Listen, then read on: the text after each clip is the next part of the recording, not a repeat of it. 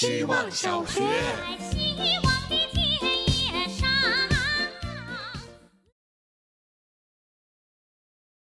大家好，我是小雀系。我今天去了辰山植物园看睡莲展。据说植物园里有三百多种睡莲，很多睡莲还拿过国际奖项，品种多，颜色、姿态都美极了。植物园的睡莲展不是在池塘里，而是在水缸上的，缸下还有花盆。我猜一方面是因为睡莲是从国外运过来的，一方面是这样方便观赏，游客可以超近距离观赏到睡莲，还能看到水下的花苞、根茎。我的小微单也拍出了长焦效果。但今天植物园的人实在是太少了，整个园内的人数看下来都不超过一百。我大为困惑，为什么现在连植物园都没有人逛了？为什么那些网红店每天都有很多人打卡？一个世界级的睡莲展却没有几个人看，不应该。我决定去小红书朋友圈即刻给他写软文。希望小学。大家好，我是小春天。什么时候才觉得自己毕业了呢？不是拿到毕业证、举办完毕业典礼那天，是秋天来了，突然有那么一瞬间，觉得可以画上句号了。喜欢的演员春夏说，希望自己像春夏一样热烈，所以叫春夏。小春天园艺六班是一拍脑门能想到的最美好的词。在过去的很多个旅途里，我总希望自己是如春天般美好，夏天般热烈的，留下饱满沸腾的痕迹。但当秋冬来临时，才发现这才是属于我的气候。我本就是阴哑沉默的，就像每个班总有一两个同学。他们不爱说话，也不太融入，是会在很多年后，有人拿起相册时，指着那个人说：“哎，这个校着的女孩也是我们班的吗？”以前我总以为自己是拿相册的人，后来才发现自己就是相册里的人。即使不热烈，也不够美好，但却独自的从中汲取了温暖、力量、善意和宽容，所以会在毕业相册上笑得那么开心。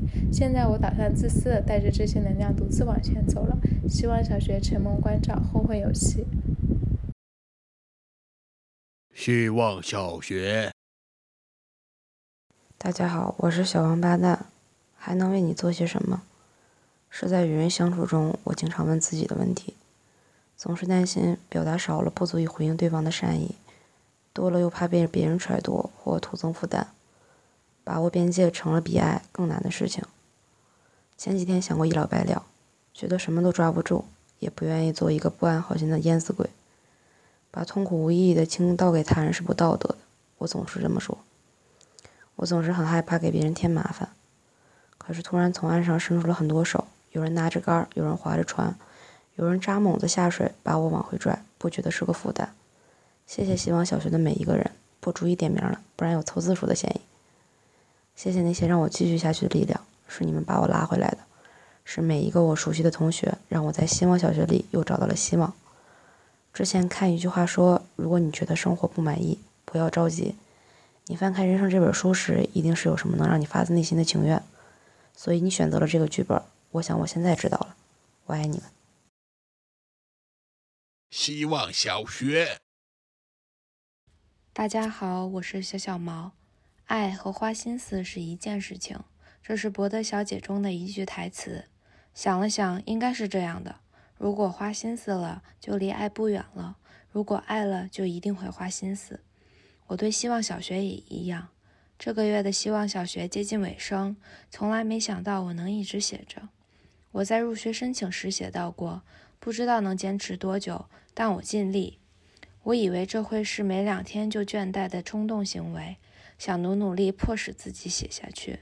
但出乎意料的是。这里似乎已经成为我和世界之间随意撒下的一粒小野花种，没有尽力去为了完成什么任务，更多的是顺其自然，自然而然地把目光聚焦在每件小事上，从中寻找自我，慢慢撬动自己的感知，在不知不觉中发现一两朵小野花似乎成了一片花海，不为做什么而做成了什么，真的很有成就感。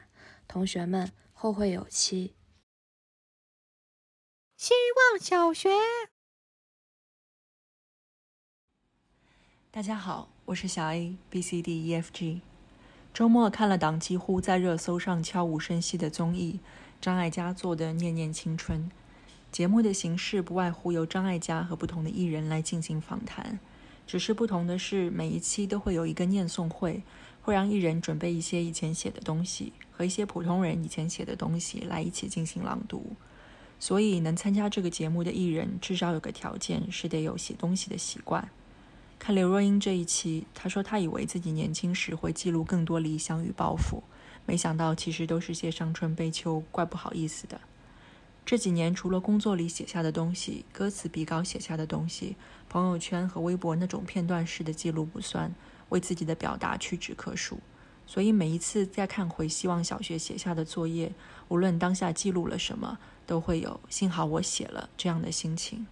文字让我们有青春可念，希望小学让我们有当下可读。那就下学期再见。